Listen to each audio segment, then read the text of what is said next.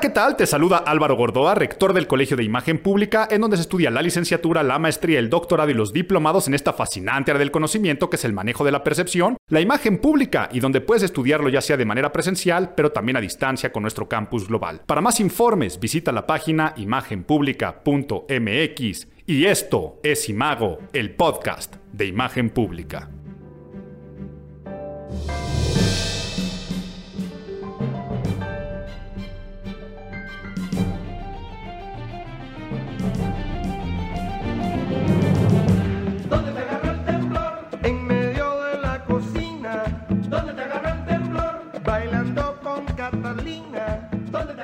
Septiembre, septiembre, septiembre, mes del orgullo nacional, del sentimiento patriótico, del grito. Y no solamente de ese grito de independencia que cada vez está más deslucido y con menor interés, sino de el grito de pavor y también ese grito interno de irrealidad que al regresar de ese puente vacacional, una vez más, un 19 de septiembre, nos damos cuenta que tiembla. Ay, ay, ay, cuántas explicaciones queremos darle a ese fenómeno. Alguna vez escuché en voz de Juan Villoro de que la ciencia tiene un horizonte limitado porque solo explica lo que conoce. En cambio, la superstición explica lo que ignora me agarró en la oficina, en el Colegio de Imagen Pública, afortunadamente todos los protocolos muy bien establecidos. Este ensayo que hace cinco años también nos pasó igual del simulacro general y que al poco tiempo, ahora sí, va de verdad y no es ensayo. Me decía una persona del Colegio de Imagen Pública, ya una vez que hicimos todo el proceso de evacuación, me decía, oye Álvaro, ¿A ti te dan miedo los sismos? Porque te vi con cara de preocupación cuando estábamos en el edificio. Mi primera respuesta fue la lógica, ¿no? Le dije, no, no, no me dan miedo. A mí me encanta estar arriba de edificios mientras el mundo tiembla, la tierra se está moviendo y sobre todo con los antecedentes de esta también sustentada y apilada y cimentada ciudad en la que vivimos en, mandos, en mantos acuíferos. Entonces, la respuesta sarcástica fue la de, pues, eh, no, obvio que no me dan miedo, claro, ¿no? O sea, sería ilógico que alguien se hiciera el o la cool diciendo que no le dan miedo eh, los sismos. Pero mi cara era una cara más como la que seguramente todos los mexicanos que hemos tenido esta historia, porque yo no sé dónde me estés escuchando, pero si tú vives en México, lo primero que se nos pasó por la cabeza era esto no puede ser posible, esto no puede estar sucediendo. Entonces yo creo que más que miedo, lo que pasé fue en este proceso de tratar de hacer racional, científico, algo que pues finalmente es una coincidencia, una mala broma del destino, pero que cada vez empiezan a salir más teorías. Entonces, después mi segunda respuesta, el 19 de septiembre, eh, ya que estábamos ahí en Ferrocarril de Cuernavaca con todos los otros corporativos que también desalojaron y que me dice, ¿te dio miedo? Después de mi respuesta sarcástica, la segunda fue, ahora lo que me va a dar mucho miedo es escuchar a tantos pseudocientíficos hablando de que tenemos que vibrar más alto porque nuestras vibras al conmemorar un 19 de septiembre, eh, los simulacros, lo que hacemos es conectarnos energéticamente con Mamapacha, Madre Tierra y con el cosmos y las energías y lo único que hacemos al conmemorarlo y hacer simulacros y poner alertas sísmicas de prevención en simulacros es que la histeria colectiva y sobre todo las energías haga que vuelva a temblar. Y a ver, respeto quienes piensen ese tipo de cosas porque el pensamiento mágico es maravilloso, los anclajes, las materializaciones, las supersticiones. ¿Qué, es más? Para quien no sepa qué son los anclajes, materializaciones y supersticiones, eh, la parte de nerds traía otro tema para vamos a ponernos nerds, les hablaré acerca de eso, pero nada más quiero decir a ver cómo es la explicación científica al parecer de estas personas que creen en, este, en, esta superstición o este anclaje. Su explicación sería algo así como las placas tectónicas encontradas en la litosfera hacen que el simulacro en México por parte de la corteza continental libere hacia el aire una fuente amplia de energía que después por el fenómeno natural y científico de la ley de atracción se mete en la corteza oceánica, empujando esa corteza continental y liberando ahora sí una energía física que hace que las dos placas de la litosfera en el fenómeno tectónico choquen y por eso tiemble. Algo así sería la explicación de simulacros, liberaciones de energía, pero lo prometido es deuda y ya que hablé acerca de estos anclajes, materializaciones y supersticiones, vamos a ponernos nerds. Get those nerds! Nerds! Nerds! Dentro de la semiótica, que ya hemos hablado muchas veces que es la ciencia que se encarga del estudio de los signos y los símbolos, pero también de la psicología, existen estos tres términos, anclajes, materializaciones y supersticiones. Y empiezo por los anclajes. A ver, un anclaje es un proceso en el que asociamos un estímulo a un estado emocional. Quiere decir que algo, un estímulo, funciona como un ancla que dispara un estado emocional en nuestro cerebro. Por lo tanto, a nivel psicológico haríamos referencia a un término en el que asociamos un recuerdo, algo en nuestra memoria, con algún buen o mal sentimiento por un estímulo que funciona como ancla. Ejemplos podemos tener muchísimos. Una canción que te gusta mucho y te recuerda a algo o que te pone triste. Eh, oler el perfume de la persona amada o peor aún, los sentimientos que te mueve. Oler el perfume de la persona ex amada. Anclajes los podemos ver en la publicidad, en la propaganda que se utilizan con fines de vender, incluso hasta anclajes sonoros, ¿no? Cada vez que tú te pones a ver algo en Netflix o que abres la aplicación y suena el Es más, pónganmelo aquí para que no tenga que yo andar cantando el famosísimo tudum de Netflix. Ya nuestro cerebro lo tiene anclado de que tú escuchas eso y piensas en Netflix. En la política, pues tanto Churchill, Nixon, Vicente Fox utilizaron la B de la victoria como un anclaje en sus procesos políticos o hasta un lema de campaña, ¿no? Si tú escuchas un Make America Great Again, el famoso MAGA, lo asocias directamente a este factor del Partido Republicano y por supuesto al presidente Donald Trump y hasta el color rojo. Entonces, nosotros anclamos estímulos que pueden ser colores, sonidos, personas, momentos, situaciones, olores y en este caso, del sismo en México, fechas.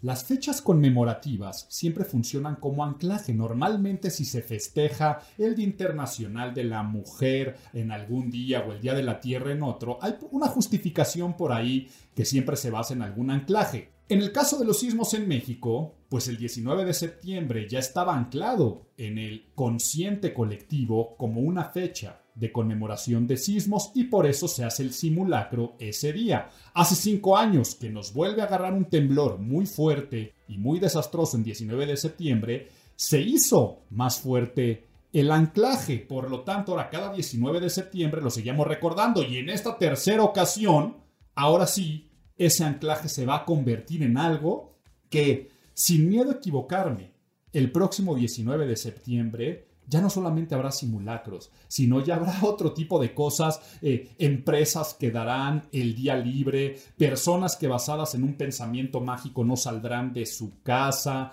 eh, no viajarán a la Ciudad de México, no se subirán edificios altos, porque no vaya a ser porque el 19 de septiembre es una fecha que tenemos anclada. Pero no solamente eso.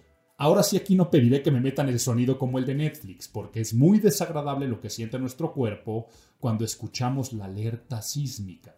Genera mucho miedo. Eh, no lo puedes poner ni de broma en un video o en un audio. Así, si, si tú buscas en YouTube el sonido y lo pones de repente en una fiesta, sería una broma de muy, muy, muy mal gusto hacer algo así. Por eso yo solicito que no la pongamos aquí en el podcast porque esto puede generar pues histeria, pero no solamente colectiva, sino una histeria personal, que tu cerebro, al tener anclado ese sonido, pues eh, empiece a sentir y evocar recuerdos de miedo. Ya entendimos lo que es un anclaje. Ahora, ¿qué es una materialización? Una materialización es considerar como material algo que no lo es. Eh, por supuesto, puede utilizarse desde un sentido empresarial, de negocios o de una idea. No es material, tienes una buena idea y luego la materializas, ¿no? Es normalmente cuando utilizamos esa palabra. Pero no, también hay otras cosas que materializamos los seres humanos y la forma más fácil de entenderla, solo pongo este ejemplo, es el concepto de Dios o de deidades. Cuando tú no le puedes dar una cuestión corpórea, física, material, empiezan las materializaciones, ¿no? Y empieza lo que en el sánscrito y en muchas otras culturas empezaron a llamar como los avatares o los avatars, que es esta materialización de, algún dios, ¿no? Y así pueden surgir desde ángeles, santos, pero también figuras. Si tú te vas al hinduismo, pues tendrás a Abraham, a Shiva, a Vishnu, a Ganesh. Si tú te vas al cristianismo, pues tendrás desde este, las vírgenes, como tendrás por supuesto al propio Jesucristo como una materialización. Pero no estoy hablando nada más de estos conceptos de las religiones ahora más occidentales u orientales contemporáneas. Si nos vamos a las culturas prehispánicas, pues sí, un concepto como la lluvia el concepto de la lluvia después podía ser parte de un dios, y eso lo explicaré con la parte de la superstición, pero se materializaba a través de otra deidad como podría ser Tlaloc. Ya que estoy explicando esto, también vamos en el concepto de nación, porque es importante hablar del mes patrio, de algunas materializaciones como pueden ser los símbolos patrios, ¿no? Y los símbolos patrios, pues una bandera. No hay mejor forma de entender la materialización del concepto nación que en unos colores y en una bandera. Entonces, ahora si ligamos un poco, imagínense, en las fiestas patrias, allí estamos con un anclaje, es una fecha conmemorativa, 15-16 de septiembre, donde vemos muchas materializaciones del orgullo, que puede ser a través de, de la ropa, puede ser a través de ondear banderas, pero que septiembre se nos pinta de verde, blanco y rojo, vemos que andan vendiendo banderitas por todos lados, la gente expresa esa materialización de ponerse un pin, una bandera, decorar su automóvil eh, y después se pierde el resto del año, ¿no? No voy a hablar de lo mismo porque si ustedes se van a los podcasts de septiembre de años pasados, ya he hablado de México como marca y hago comparativo contra otras naciones donde pues, en Estados Unidos la bandera de Estados Unidos está presente eh, y el rojo, blanco y azul en todo momento, ¿no? O, incluso en los equipos de fútbol. Eh, la gente que es muy fan, muy hincha, pues será Puma americanista del Madrid o del Barcelona todo el año y lo demuestran pues con colgantes estampas, poniéndose el jersey y lo materializan constantemente. Entonces, para que no creas que la materialización tiene que ver nada más con la religión, es la parte de hacer material algo que no lo es el fanatismo o el sentimiento a un club de fútbol, ¿ok? O de cualquier deporte. Es algo que yo materializo. Pero a veces también puede ser el amor. El amor a tu pareja, el amor a un hijo, a un padre, lo sueles materializar en también símbolos. Un matrimonio con una argolla de matrimonio, pero una persona se puede poner un tatuaje que le genera una ancla, vean aquí cómo lo volvemos a ligar, de un momento o situación, pero que también lo materializa. Quiere decir, ya se queda con algo palpable o algo visible, un hecho que me marcó mucho o el nombre de un ser amado. Y el tercero y último de los conceptos es el concepto de la superstición. Vuelvo a decir lo que le escuché a Juan Villoro, de que la superstición explica lo que la ciencia ignora. Y así de sencillo, entonces, si me vuelvo a ir con las culturas prehispánicas, no había una explicación científica de por qué llovía.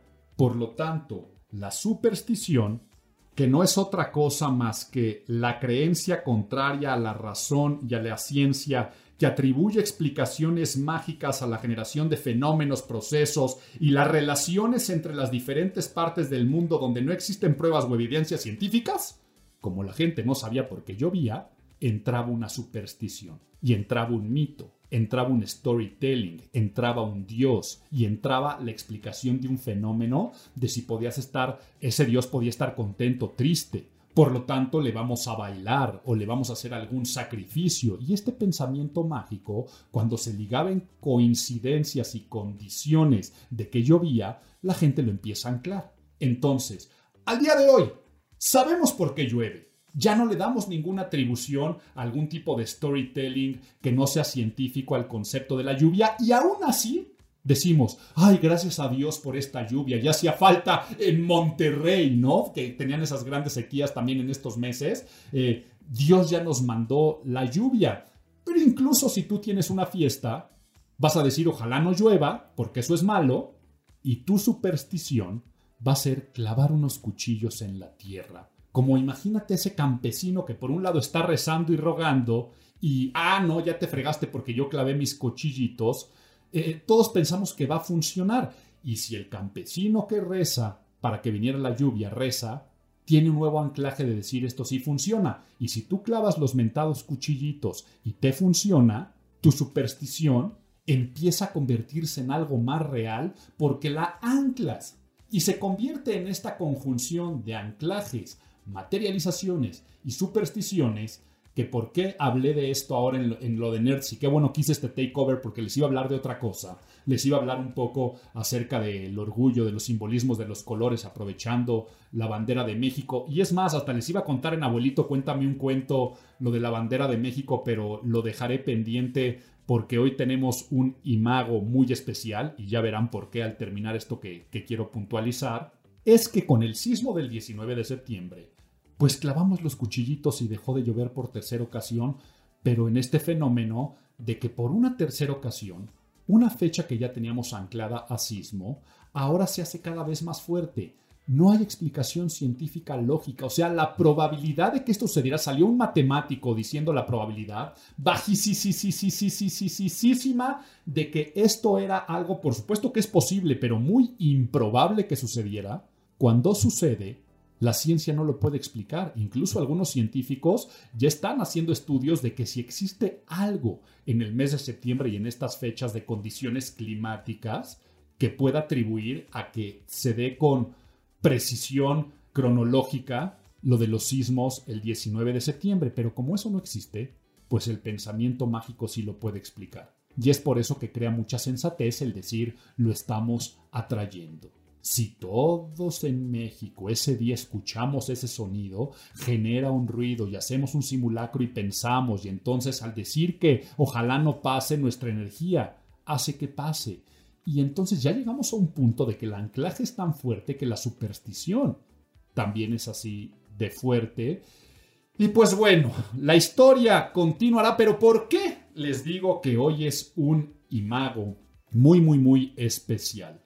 Porque en imagen pública, en el Colegio de Imagen Pública, estamos presentando el octavo libro de la colección de textos de imagen pública y es el cuarto libro de Víctor Gordoa, nuestro presidente y fundador, que se llama El Camino de la Pervivencia. No les adelanto más porque lo tengo preparado como un gran pilón. Entonces, no le voy a desgastar más tiempo para poder escuchar esta entrevista y lo tengo como invitado al podcast el día de hoy. Nada más quiero hacer un análisis extremadamente rápido del mes.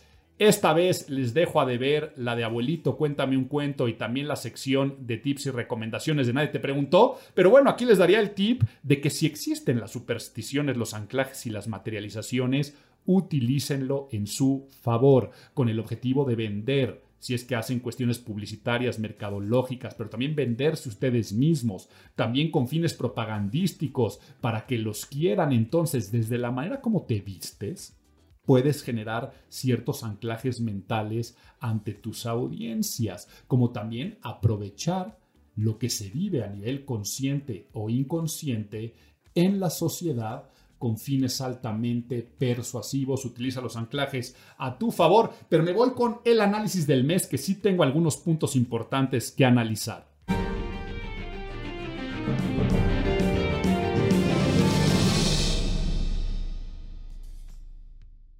La primera noticia es que celebro mucho que el presidente Andrés Manuel López Obrador se haya retractado de esas intenciones de utilizar el desfile patrio del Día de la Independencia para lanzar esta respuesta a las cuestiones y controversias energéticas del tratado comercial con Estados Unidos y Canadá, que le iba a poner mucho en juego en la parte del TEMEC, y que así como el sismo con grandes coincidencias, después de una visita, que aquí ya no vamos a analizar más, porque saben que cada vez me gusta menos el análisis político de este nuestro México mágico, porque sí, pasan muchas cosas mágicas, ¿eh? En México pasan también estas coincidencias de que viene una visita de una persona importante del gabinete de, de Mr. Biden y de temas diplomáticos, y luego, luego viene esta cuestión de que nos retractamos y a la mera hora hablamos de la paz. Entonces celebro mucho que, o sea, preferible que en el mes del orgullo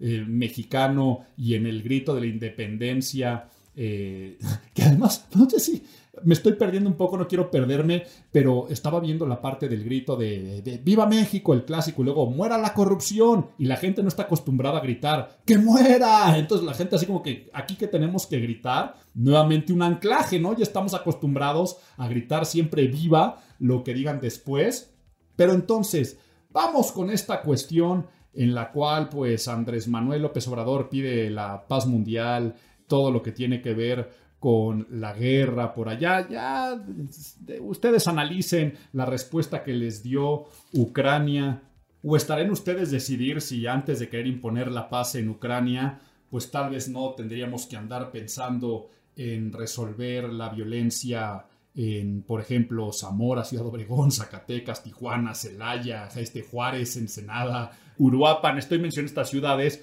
porque en el top 10 de las ciudades más violentas del mundo, las primeras seis son mexicanas y son las seis que acabo de mencionar. Pero yo me meto a esta parte de análisis simbólico y de anclajes. Decir viva la paz rodeado de miles de elementos del ejército, la Marina, la Guardia Nacional, eh, después del mensaje de Luis Crescencio Sandoval en el Día de los Niños Héroes, eh, después de todos estos temas en los que hasta en temas de vestuario, de imagen física, estos jefes militares salen vestidos con estas condecoraciones que no se habían visto en mucho tiempo. Y por supuesto todo esto que está eh, a ver, todavía no podemos hablar porque exacto mientras estoy grabando esto está subiendo, estará esta respuesta en torno a si de las comisiones vuelve a regresar en el Senado la propuesta ya aceptada en Cámara de Diputados de mantener al ejército afuera. Eh, hablando de paz en este otro contexto, con estos otros símbolos que se están rodeando, em, no sé lo que a nivel anclaje, materialización y a nivel, no, aquí no quiero meter la superstición, puedes estar tú pensando. Y, ya que estamos hablando de en el México que pasan muchísimas coincidencias y muchas cosas, ¿qué tal? Es que ahora me acordé por, por estar hablando esto del Senado. ¿Cómo se da esta gran coincidencia, no? Que salva a la Guardia Nacional y que evita el fracaso de la reforma presidencial en el Senado, o bueno, aquí todavía no podemos hablar de triunfos de ganadores o perdedores en este caso, pero lo que quiero hablar es esta gran coincidencia, ¿no? De cómo el presidente deja de criticar a la oposición, sobre todo al priismo, y acepta esta propuesta del el PRI, pero también qué coincidencia que es en el momento en el cual pues Laida Sansores eh, deja de dar su exhibición semanal de Alito y qué coincidencia también estas renuncias de algunos senadores priistas, este, eh, yucatecos, para después pasarse a las filas eh, de Morena. Sin duda, México un país de coincidencias y lo digo por el sismo. La segunda noticia va muy relacionada a lo que ya tenemos anclado y por supuesto la muerte de la reina Isabel y todos los titulares del el nuevo rey Carlos III. Analicemos la noticia desde el punto de vista de la imagen pública porque al morir la reina Isabel, muere un símbolo en vida. La persona más importante o influyente a nivel social, cultural, político que estaba en la faz del planeta falleció. Por eso es que es un hecho muy, muy relevante. Pero normalmente solemos decir, muere la persona y nace la leyenda, y nace el símbolo. Y aquí no es cierto. En este caso ya era leyenda, en vida. Por lo tanto, una corona muy difícil de llenar y también se presta a la interpretación de si la monarquía tiene cabida en estos tiempos o no tiene cabida en estos tiempos. Ya que aprendiste en torno de los anclajes y las materializaciones, la corona británica, para los británicos, pero también a nivel social mundial, es algo muy relacionado a un país. Es parte de la marca país, es parte, por lo tanto, del turismo y es parte de una cultura. Entonces, no solamente estamos hablando de que exista ahí un poder, porque sabemos que poder de facto no hay, es una figura totalmente simbólica, por eso es que genera negocio. Y al haber negocio y al haber este anclaje simbólico, cultural, yo soy partidario de que debe de existir, pero sí ya poderse quitar muchas otras cosas que eran una materialización innecesaria de un reinado. ¿Qué es esto? El lujo y la riqueza. Se daba por sentado de que si eres rey o reina tienes que estar rodeado de lujos, palacios, sirvientes, joyas, derroches, mimos, apapachos. Y esas materializaciones son las que ya no tienen cabida en el mundo.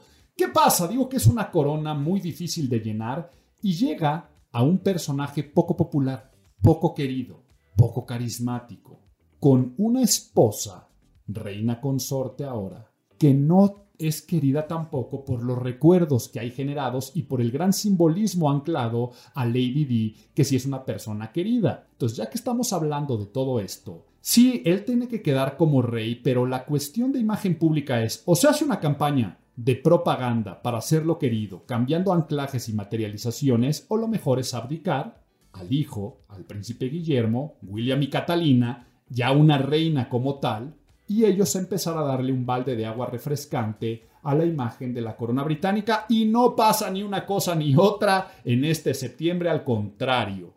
Las primeras noticias son, en torno a caprichos, mimos, desplantes, a ver un rey con poca tolerancia a la frustración, con sentido. Noticias que van desde que le planchan las agujetas todos los días a que obliga a que le pongan cierta cantidad de pasta dental en su cepillo que usa una sola vez y después lo tira. Y por supuesto, estos desplantes de enojo y poca inteligencia emocional con las plumas de que eh, se enoja y, tiene estos aspavientos que se hicieron noticia internacional. Por lo tanto, lo que mal empieza, mal termina, nos va a dar muchísimo de qué hablar, pero analízalo desde el punto de vista del anclaje y de las nuevas materializaciones. Imagínate que venga ahora. La gente tiene ya muy ligada desde hace tantos años los billetes con la cara de la reina Isabel. Cuando vengan los cambios de billetes, ¿cómo va a ser el sentimiento que ya estaba anclado y ahora el sentimiento negativo anclado a la nueva moneda? Hay mucha gente con pensamientos supersticiosos que va a decir, eso va a hacer que hasta se devalúe nuestra moneda. Sabemos que no tendría nada que ver, pero sí podría generar un sentimiento supersticioso. Y ya por último, de esta noticia, ahora imagínense que el rey Carlos III diciendo que por una cuestión de energía, de edad y de renovación, abdica a favor de Guillermo. Y Guillermo y Catalina empiezan a darle este sentido más social, mucho más altruista, con una gran agenda del cambio climático, pero diciendo casi, casi, antes, por ejemplo, a la reina no se le toca. Y aquí una reina que se deje tocar, una reina popular, sea, una reina que, que salga mucho, que se placen mucho, que eh, repitan vestidos, que utilicen eh, marcas locales, pero que no pasa nada si salen con un vestido de repente de fast fashion y que sería ideal, imagínate que saliera el príncipe Guillermo, que se llamaría el rey, yo qué sé, diciendo, a mí no me digan su majestad, no digan eh, God save the king, sino eh, God save, este, y ahí póngale al pueblo o al mundo, y, y a mí díganme Guillermo, que así me llamo. Esto podría generar esos nuevos anclajes y una materialización más humanista. Y la última noticia que nada más quiero aquí hablarla de porque es prudente de lo que hemos venido hablando, es este desencanto para algún sector de la sociedad en torno al casting de la película de live action o de personaje real de la sirenita por ser de raza negra y que yo empiezo a ver por ahí hasta algunos comentarios.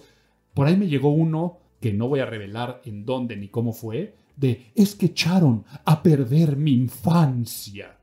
Híjole, si una cuestión de un casting de una película echa a perder tu infancia, pues ponte a trabajar mejor en otros temas, ¿no? Eh, porque algo por ahí tiene que estar eh, oculto si es que tu infancia se basaba en el color de piel de un personaje, pero entendámoslo desde el punto de vista de la imagen pública y no tanto del racial o de que si la inclusión importa, porque siempre es importante la inclusión y la representación importa. Hay unos videos bellísimos de, niñitas eh, que están viendo a la, a la sirenita y que dicen se parece a mí y cómo se ven representadas, todo eso lo, lo doy por hecho.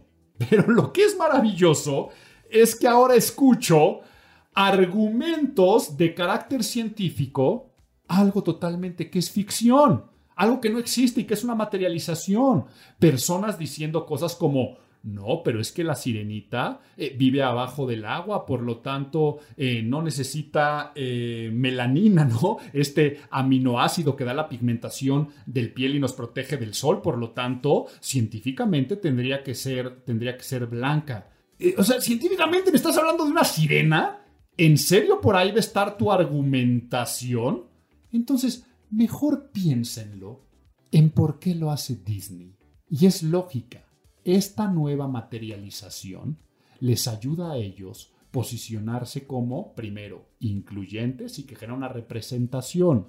Segundo, nos hace hablar del tema, pero tercero, el fenómeno que pasó con la película de Marvel, de Black Panther, a nivel números dentro de una comunidad que hicieron sentirse representados y el negocio que produjo ahora pueden también subirse a una ola y hacer que la película vaya a ser un éxito asegurado de taquilla. Y no solamente hacia nivel streaming, que como ahora fue la parte de Pinocho, que nada más la debutaron hacia, hacia streamings porque no le veían mucha mira comercial a la misma. Se van a dar cuenta cómo se van a llenar las salas de cine y estoy hablando específicamente en Estados Unidos. Sigan los números, aunque este va a ser un fenómeno mundial.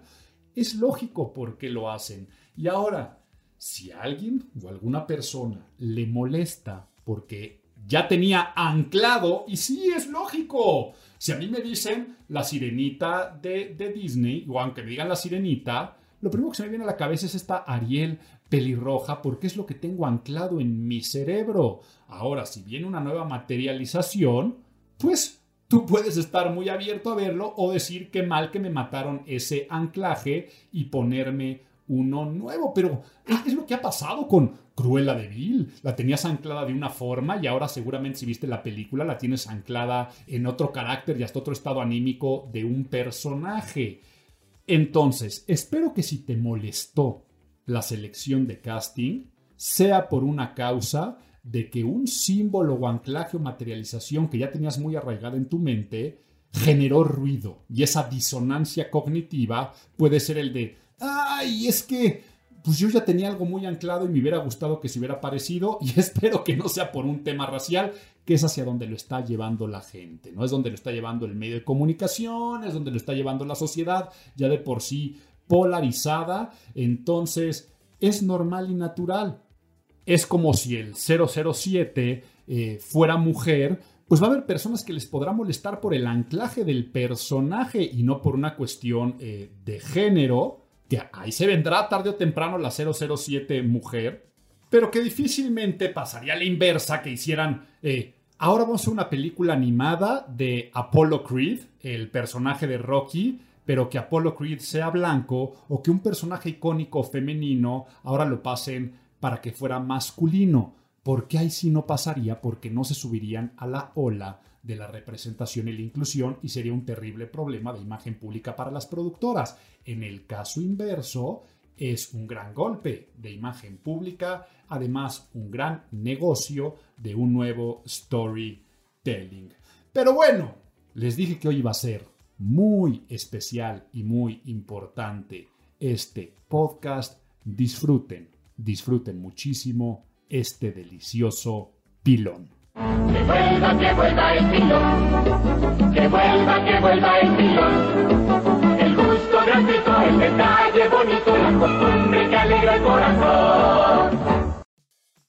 Y ahora sí, lo que he venido anunciando el pilón en esta ocasión, me da a mí, en lo personal, pues no solamente gusto, sino emoción. Y para mí es muy, muy, muy importante poder tener hoy el lujo, el privilegio y sobre todo esta cuestión humana de poder presentar en el podcast de Imago el nuevo libro de el señor Gordoa. De mi jefe en todos los sentidos de la palabra, por protocolo siempre me han escuchado aquí que me refiero al señor Gordoa, pero digo esta parte humana y extraña porque ¿cuándo nos hubiéramos imaginado que íbamos a estar en un medio totalmente diferente, nuevo, disruptivo como es un podcast, presentando un cuarto libro, que es el octavo de los de la serie de todo el colegio de imagen pública, y que íbamos a estar en esta relación padre-hijo, pero pues rector del colegio imagen pública enfrente del presidente, fundador, creador, y aunque no sé si le gusta o no le gusta, ahorita nos responderá cuando le dicen gurú de la imagen pública o padre de la imagen pública, el señor Víctor Gordoa presentando El Camino de la Pervivencia. Bienvenido a Imago. Hola a todos, qué gran gusto estar aquí. Un hijo de la crisis, así te presentas en la contraportada del libro. Caramba, es que yo irrumpo en el terreno activamente laboral en 1974 y apenas llevaba yo dos, años trabajando cuando cayó la primera devaluación, la del 76. Después, a partir de ahí, no ha sido mi vida otra cosa más que vivir tiempos de crisis, una tras otra, una tras otra. La crisis del 82, la crisis del 87, la crisis del 95, la crisis de... Y así me puedo seguir hasta la que estamos viviendo ahora, post pandemia y post guerra de Rusia con Ucrania. Y dentro de crisis en el momento de emprender no solamente son las crisis económicas, también son crisis personales, emocionales, crisis de relaciones interpersonales. Ya tal vez hablaremos de eso, pero ¿también te consideras hijo de la crisis en ese sentido? El terreno macro siempre influye y modifica tu terreno micro. En mi caso, las crisis me llevaron a las personales en mi economía familiar, en mis recursos para poder llevar al cabo los sueños que yo tenía. Fue muy difícil, por ejemplo, vivir entre 1976 y 1988. Son 12 años, una carencia económica y una escasez de cosas. No nada más era que tuvieras dinero, sino que no había muchas veces en qué ponerlo, qué comprar, por más que tú quisieras estaban limitados los automóviles, estaban limitados los alimentos, estaban limitadas las facilidades, las marcas, la ropa, todo era limitado. México no estaba abierto como fue después del Tratado de Libre Comercio. Era una economía cerrada, nacionalista, a la usanza de esos dos sexenios tan, tan terribles que hubo. Pero bueno, si le ponemos fast forward a la película, y a nivel personal y empresarial, hoy el Colegio de Imagen Pública, primera facultad de su categoría en el mundo, reconocida internacionalmente, más de 800 alumnos constantes, presenciales y a distancia, pioneros en educación a distancia síncrona y un negocio y un modelo educativo donde todos te dicen, vaya genio, vaya visionario. Y lo digo aquí sin ningún ego inflado de, de padre a hijo porque lo escucho constantemente que te digan, es que qué maravilla, cómo le diste, cómo le pegaste, incluso siendo caso de estudio en el IPAD, en la escuela de negocios más importante. ¿Qué sientes de eso? Pues mira, eh, la verdad es que no me extraña porque loco es el adjetivo que más me han dado en la vida. Pero aquí estábamos diciendo genio que te, que te decían genio y visionario, pero qué bueno que tuviste ese Freudian sleep, que tuviste, que, tu mente escuchó loco. No, pero fíjate por qué te lo dije, Álvaro. Es que eso es después cuando ya se demuestra que la idea tiene éxito. Yo digo que la diferencia entre un visionario y un loco es el éxito de su idea. Pero al principio todos me dijeron loco. Loco cuando dije que dejaba Televisa para dedicarme a la imagen. Después loco cuando por fin digo que va a haber consultoría en imagen pública y que iba yo a estudiar todo un plan de estudios hecho por mí, para mí, para poder trabajar. Después, loco, cuando dije, iba a haber un colegio para pasar la mano a toda la gente que quiera saber esto. Siempre me decían loco. Ah, pero cuando por fin me dijo como consultor en imagen pública, el primero en llevar ese título. Después pongo capacitación en imagen pública, empiezo a dar conferencias, escribo el primer libro y luego voy tras la locura de fundar el Colegio de Imagen Pública. Entonces se me ponía a prueba a ver si eso que ya se estaba haciendo una realidad iba a tener la diferencia entre una locura o una visión que después podría llevar el adjetivo de exitosa. Y una locura, un loco, una locura que casi hasta te cuesta la vida, pero eso quiero dejarlo para la, para la parte final, porque metámonos al libro El Camino de la Pervivencia. Cuando me presentas a mí la idea, el primer bosquejo, pero sobre todo el título, antes de que estuviera todo el camino para publicarse, una de las cosas que más me agradó es que aprendí una nueva palabra poco utilizada, si bien este, semánticamente, etimológicamente podía deducirla. Un verbo intransitivo poco utilizado, el pervivir. ¿Qué es la pervivencia? Y empecemos por eso. Esta palabra llega a mí cuando me doy cuenta que hay muchos libros sobre resiliencia, hay muchos libros sobre emprendedurismo, hay muchos libros sobre empoderamiento, pero yo veía que había algo más allá de todo eso como si fuera la gran esfera que incluye en su interior todo lo demás. Y me brota la palabra pervivencia. Primero voy a decir lo que no es. No es sobrevivir. Tú puedes tener un naufragio y sobrevivir, tal vez hasta por casualidad. No, no es eso. Tampoco es resistir.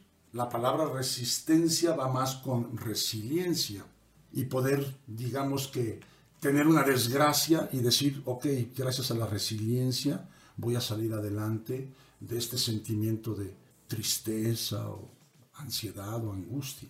Pervivencia es la capacidad de poder continuar con tu vida pese a todos los obstáculos que se te enfrenten. Es decir, no rajarse, ¿Qué, forma más coloquial de decirla, no, no, no, no rajarse, poder continuar con tu vida.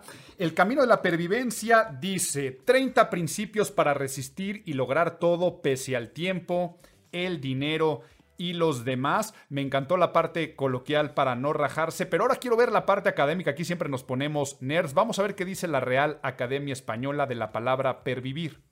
Pues tal cual, lo que dice, bueno, tal cual no, no dice no rajarse, dice pervivir, seguir viviendo a pesar de las dificultades. Y ahora yo diría mi definición coloquial del libro del arte de la pervivencia, tal vez si me dirás si es cierto o no, un libro para aquellos locos que quieren que después les digan genio, pero que no saben cómo poder romper esas barreras, esas dificultades, o cómo resistir esos golpes invariables que nos da la vida. La palabra pervivencia me llegó durísimo porque yo perdí la vida a la mitad del camino y eso me sacudió. Y yo viví todas las etapas después de haber tenido un momento cercano a la muerte, tan cercano que yo ya me había ido, yo ya me había elevado. Entonces, estas etapas a mí me produjeron una reflexión profundísima en la que tuve que reescribir todo, continuar con mi vida, venciendo todo lo que me había llevado a perderla. No, no vamos a spoilear el libro porque esa narración es padrísima cuando cuentas toda la anécdota, pero a partir de ahí te viene la palabra pervivencia y el crecimiento, pero has pervivido constantemente desde que eras pequeño, porque aquí ya vamos adentrándonos un poco en la narrativa del libro. No es un libro, de imagen pública, eh, en el sentido de, sí, es por parte del creador del Colegio de Imagen Pública, parte de la bibliografía del Colegio de Imagen Pública, pero es un libro que mezcla desarrollo humano con esta parte de liderazgo, con esta parte de motivación, con esta parte también biográfica, o sea, también es un libro de memorias, si queremos verlo de, de esta forma. ¿O acaso tú sí consideras que es un libro de imagen pública? Pero la pregunta puntual que quería hacer es, ¿por qué escribir este libro? El camino de la pervivencia era el desprendimiento lógico que tenía yo que, llevar al cabo después del caso de estudio que hizo sobre mi persona y la obra de imagen pública, por parte del IPADE, por sus siglas Instituto Panamericano de Alta Dirección de Empresas. El coordinador, Javier Duarte Schlageter, doctor que coordinó todo el caso de estudio, después de haber realizado muchas entrevistas conmigo, eh, determinó que era bueno presentarlo ante las autoridades del instituto, del IPADE, para que fuera caso de estudio dentro de su, dentro de su educación en el área de los negocios. Entonces, una vez que se creó el caso de estudio y que yo iba a las sesiones con los estudiantes de negocios, donde iban a analizar el caso Víctor Gordoa, imagen pública, yo estaba ahí sentado en la primera fila y ellos no sabían que ese que estaba de espaldas a ellos era el caso de estudio. Y entonces yo empezaba a escuchar todo, todo lo que decían acerca de mí, acerca de la obra y acerca de los posibles elementos que podían estar involucrados en la consecución del gran objetivo. Somos la primera facultad en imagen pública en el mundo y además, después de una gran carencia económica, también fue un multiplicador de riqueza y no solamente económica, material, sino también de riqueza humana. Hemos multiplicado el número de seres humanos que salen más ricos que como entraron. Y entonces, escuchando todo lo que se decía de mí, yo tomaba nota y de pronto el coordinador de, del caso de estudio, Javier Duarte, me dice, oye Víctor, ¿ya te diste cuenta que aquí hay un libro? Ah, caray, pero es que no es propiamente un libro de imagen pública. Me dice, no, pero es un libro para cualquiera que desea emprender algo. Y me dice, y no solamente en el caso de un negocio, sino además emprender algo en torno a decisiones difíciles de tomar en la vida que van a significar un cambio en la dirección de la misma. Ten en cuenta que los alumnos te están ubicando en la toma de decisiones. ¿Cómo fue posible que corriendo tantos riesgos e incluso con carencias hayas podido lograr lo que lograste? Y había que disectarlo. De ahí surgen los 30 principios para resistir y lograr todo, pese al tiempo. Me decían, ya estás viejo. El dinero, no tenía yo el dinero suficiente para hacer toda la obra. Y los demás. ¿Saben ustedes cuántas veces me dijeron, no lo hagas? No dejes Televisa para seguir el camino de imagen pública. No te juegues tu lana este, estudiando algo que no existe. Si no existe es porque no debe de existir. No te juegues el dinero que ya estás ganando ahora poniendo un colegio. No te juegues el dinero del colegio ahora buscando un terreno valioso para hacer un edificio bello que albergara a los estudiantes de imagen pública, un gran edificio. Entonces, la gente suele hablar diciendo, el miedo que deberías tener para no hacer las cosas. Es decir, es el mensaje que iba adentro de sus palabras. Tal vez quien me lo estaba diciendo no lo hubiera hecho por miedo. Y yo quiero decirles a todos que el miedo es el único de los sentimientos que paraliza. No te va a paralizar la tristeza, ni te va a paralizar la alegría, ni te va a paralizar, y así puedes ir diciéndome todos los sentimientos que se te ocurran. Ah, pero el miedo, el miedo paraliza. Y el ser humano tiene una desviación en el uso de su pensamiento. Generalmente primero piensa negativamente por el miedo. Entonces podríamos decir que el para quién lo hiciste y qué va a encontrar la persona, podríamos decir que es para cualquiera que quiera emprender algo en la vida, no solamente negocios, para cualquiera que tenga que tomar decisiones, o es que, eh, que la vida se trata de estar tomando decisiones y cómo saber tomar decisiones, y para cualquier persona que quiera romper sus miedos. Exactamente, exactamente. Creo que lo acabas de resumir muy bien el libro. Y ahora la dificultad vino de cómo puedo yo hacer un libro en el que yo pueda pasar la mano, con base en mi experiencia, donde yo pueda transmitir el mismo estudio que se está transmitiendo en el IPADE y donde yo pueda decirles a los demás, si yo pude, tú también puedes. Y entonces el libro se va narrando a través de estos 30 principios. Y a ver, por ejemplo, vean qué antojo de, leerlos. Uno de los principios de pervivencia es, pervivir es para quien puede, no para quien quiere. Otro nos dice si la vida no te da limones, haz naranjada o confía pero no permitas que te engañen y un principio más, si quieres más, trabaja el doble.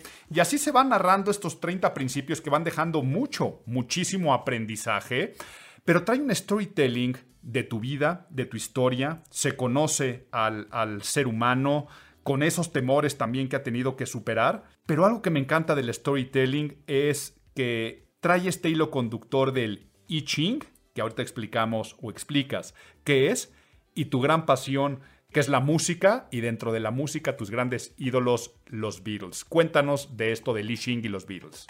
Los principios de pervivencia que pongo en el libro El Camino de la Pervivencia fueron muy difíciles de extraer de un análisis introspectivo y extrospectivo. Es, es increíble que nuestras vidas, la tuya, sí, tú que me estás escuchando, tu vida, o la de cualquier otro de tus amigos, encierran una historia. Analizarla y ver dónde están los puntos de inflexión que te llevaron hacia lo bueno o hacia lo malo eso ya es más difícil. Traducirlo a enseñanzas basado en tus errores, eso atenta contra el ego. Tú tienes que reconocer que hiciste muchas cosas mal, que tuviste que cambiar, y eso al ego le duele muchísimo. Y finalmente, poder ponerle título y rodearlo de dos conceptos. La filosofía oriental que contiene el libro I Ching, el libro de los cambios, y la filosofía británica que contiene las canciones de los Beatles. Fue un trabajo, yo podría decir, mágico, porque resulta que yo consultaba el Ishin para cada principio y me daba un camino filosófico a seguir. Después escribía yo la vivencia, donde estaba un error que señalar, invitándole al lector a no lo cometas. Antes asegúrate de que tengas esto o lo otro. Y finalmente cerrar con un fragmento de una canción de los Beatles cuyo significado estuviera directamente relacionado con lo que acababa yo de narrar. Y de repente me aventé un viaje mágico donde 30 veces coincidió el I el análisis de vida y las letras de los Beatles. Y quedó entonces un libro diferentísimo a todo lo que hayan podido leer. Y fácil de leer además. Sí, y yo, yo me pongo a pensar en qué complejo y además, pero lo acabas de decir mucho mejor, qué mágico que cómo se alinea todo, porque se van a dar cuenta al leerlo esa curaduría del principio de pervivencia que dice, con lo que le sale en el I con esa letra de los Beatles, más con lo que narra en su historia de vida, que al final se deja en un conocimiento muy útil, que hacia la parte final del libro hasta viene el resumen de los 30 principios de pervivencia, y es un libro que, lo digo directamente, página con página, a través de tu vida, de la vida del señor Gordoa, te va cambiando la vida como lector. Yo ya me lo leí tres veces, voy para la cuarta vez, cada vez le doy una lectura diferente y página con página tu vida impacta mi vida. Y mira que decirlo yo de esa forma, que ha sido la persona que más ha impactado mi vida. A mí siempre me, que, me preguntan, eh, quién es la persona que más admiras en la vida o este, eh, piensan que voy a decir alguien de la música y siempre te digo a ti porque me debo a ti en todos los sentidos personales y profesionales. A mí me sigue moviendo y cambiando cada vez que, que lo estoy leyendo y estoy convencido que alguien que no conoce tu historia podrá moverlo muchísimo más. Caray, primero, qué difícil decir lo que acabas de decir, porque me conmovió mucho y además generalmente los hijos luchan contra la figura paterna. Los hijos no quieren ser como el padre. Y además los hijos siempre buscan un camino que fuera totalmente diferente al del padre. Yo quiero decirte que, que eh, cuando tú te presentaste en mi oficina a decir, estoy empezando a entender lo que tú haces y me gustaría mucho ser eso y dedicarme a eso, cuando apenas yo estaba solo en una oficina con un asistente. A eso era lo máximo que había yo podido alcanzar. Eso me hizo ver que tú también tenías una visión. Y luego la gran cosa de que tú después hayas sido alumno del colegio y hayas aprendido ahí, y después que hayas demostrado con resultados por qué estás en el puesto que estás. Porque quiero decirle a todos ustedes que yo pongo en otro de los principios del libro, uno que dice sigue la meritocracia, ¿no? Sea que no, se trata nada más de mi apellido como tú y entonces por eso yo debo estar donde estoy. Es uno de los más graves errores que puede haber. ¿eh? A ver, aquí se los cuento de manera anecdótica. Cuando yo le dije que quería trabajar y entrar a trabajar en ese negocio familiar que pues, todavía ni siquiera era negocio en el sentido de utilidades, pero por supuesto de la abundancia y riqueza que generaba en otros aspectos, me dijiste tres cosas que me marcaron mucho. Eh, la primera es esa, no creas que por apellidarte Gordoa vas a trabajar aquí, eh, porque al buen profesional se le reconoce por sus resultados. Quien no da resultados da explicaciones. Eso fue lo segundo que me dijiste. Y lo otro es, en la vida solamente le va mal a los tontos y a los flojos. La verdad me lo dijiste con otras palabras. Y aquí Te dije, te dije, mira cabrón, en la vida solamente le va mal a los huevones y a los pendejos. Si tú no eres ni una ni otra cosa, vas a ir para arriba. Para arriba siempre. Entonces, pero pues bueno, el principio de, de- la meritocracia y, y bueno, ya se desvió la atención hacia este lado que, que no quiero que se desvíe porque estamos en la presentación de tu libro. Gracias por decirme que me lo merezco, pero si me lo merezco es porque a mí cada vez que me dicen, y cuando empezaba, ¿no? Eh, y me lo siguen diciendo, es que eres igualito a tu papá, es que hablan muy parecido, es que se mueven igual, es que escu- los escuché a los dos en conferencia y se parecen. Hasta la fecha de repente me dicen, eh, oye Víctor, y le digo, yo soy Álvaro. Ay, perdón, perdón, perdón, es que e- eres idéntico a tu papá. Para mí eso siempre ha sido un halago, o sea, nunca ha sido una lápida o un peso que me digan que, nos parecemos. Mira, eh, el principio 24 de supervivencia es siempre ejerce la meritocracia. Si te vas a rodear de un equipo de trabajo, rodéate de aquellos que tienen el mérito de poder estar contigo, por lo que saben y por lo que pueden hacer. En el momento que tú tengas preferencias de tipo sexual, preferencias de tipo familiar, preferencias de tipo político, preferencias de tipo espiritual, empezarás a sesgar el camino de tu creación. Tú tienes que rodearte de aquellos que han hecho el mérito, que tienen el mérito, para poder estar dentro de tu proyecto. Entre mejores sean aquellos que te rodean, tú tendrás más éxito. Y esto también, vuelvo a mencionarlo, es atentatorio del ego. Hay gente que nunca quiere rodearse de alguien mejor que él, porque va a quedar en evidencia que el otro es mejor que aquel que lo contrató o al que le dijo vente conmigo. En el caso de, tuyo, Álvaro, ya que lo estás sacando tú a relucir, quiero que sepas que yo me doy cuenta de cuáles son tus méritos y que te lo dije muy claro desde el principio también. Si yo en un momento dado veo que tú no puedes, voy a tener que contratar a alguien que sí pueda. Así que apellidarte Gordoa en imagen pública no es ninguna ayuda, es una carga. Y además, el peso de tener que demostrar que puedes. Y eso es terrible, terrible. Pesa como una losa en la alhóndiga de granaditas. No, y sí, y sí pesó, y por supuesto que, que sigue pesando. O sea, creo que ya también pagué mi derecho de piso y creo que también ya hay, ya hay muchas anécdotas que nos han pasado en, en esa relación a nivel cambios generacionales, pero es, esa losa, esa dificultad, la disfruto. Y ese peso de esa este, puerta de la lóndiga de granaditas, creo que me ha hecho más fuerte y sobre todo me ha dado un ímpetu y una voluntad para poder demostrar a mí y a los demás. Entonces, me estoy dando cuenta pues que también he pervivido en muchos aspectos. Y bueno, Mira, quitemos el caso de los Gordoa. ¿Tú sabes cuántos casos existen que un padre que ha tenido éxito aplasta a los hijos y que son incapaces de gozar del mismo éxito? ¿Tú sabes cuántos padres brillan tanto que no permiten el brillo de los hijos dejándolos en el camino? ¿Tú sabes cuántos hijos reniegan del padre porque precisamente es alguien importante que ha logrado cosas en la vida? ¿Tú sabes cuántos hijos se declaran fracasados pensando que nunca podrán, podrán ser más grandes que el padre? Y eso yo en el libro digo, en algunos de los principios, cómo vencerlo, cómo poder salir de esa inercia.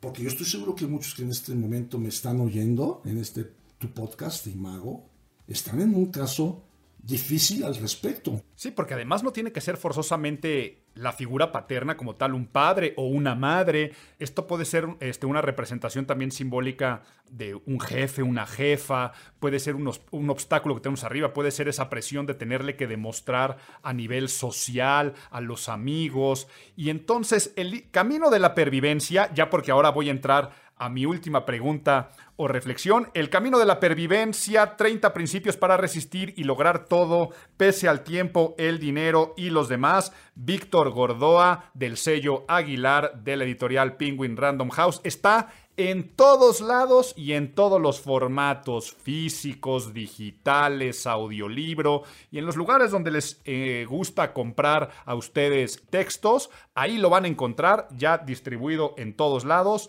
Un libro para todos aquellos que quieren emprender, superar sus miedos, saber tomar decisiones y no rajarse, agarrar al toro por los cuernos, a darle pa'lante y que en esas locuras y en esas visiones terminen logrando esa genialidad y terminen logrando eso que le llamamos éxito, ya sea personal o profesional, el camino de la pervivencia.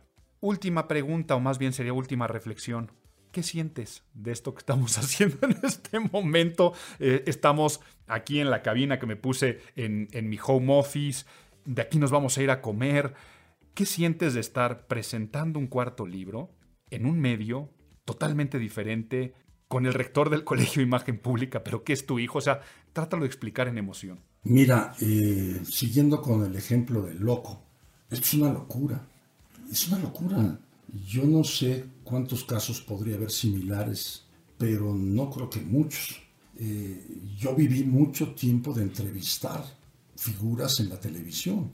Fueron muchos años artistas, deportistas, científicos, hombres de negocios. Yo salía todos los días en la televisión, en las mañanas, en el canal de las estrellas. Y mi labor era entrevistar. Y ahora que te veo a ti entrevistándome a mí, digo, carajo, este cabrón salió bueno.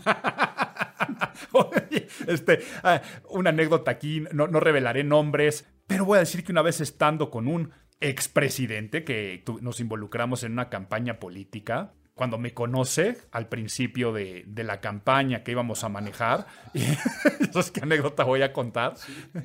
Eh, que ahora que este, este cuad salió bueno. Eh, no, lo tamizo, ¿verdad? Lo digo tal cual como, lo... Tal cual, si lo digo el, candidato a la presidencia de la República, que después fue presidente de México, volteó y me dice, óyeme, güey, a este cabrón no lo parieron, lo zurraste. Entonces, crap from crap y este, y, este, y este cabrón salió bueno. Y dices, a, nivel emociones, porque sí, también yo, yo tratarlo de poner en emociones y en palabras es complejo, como cuando como rector me tocó firmar tu, tu título oficial de... También, también eso está muy loco, porque yo firmo, como cuando yo rector, firmo el título oficial de maestría y doctorado de Álvaro. Y ahora Álvaro firma mi título de doctorado. O sea, que eso está muy loco. Cualquiera podría decir, bueno, estos cuates, ¿qué juego traen? El papá se lo da al hijo y luego el hijo se lo regresa a su papá. No manchen. Y no, ahí están todos los registros y pueden ir a ver los méritos.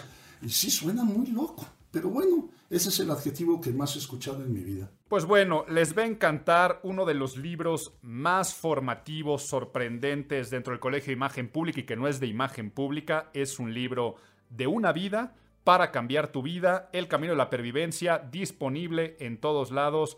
Muchas gracias, señor Gordoa, por esta entrevista. Gracias a ti, hijo. Vamos a despedirnos de la gente diciéndoles, con que un alma sea tocada a través de mi libro El Camino de la Pervivencia, la intención con la que lo escribí se habrá cumplido.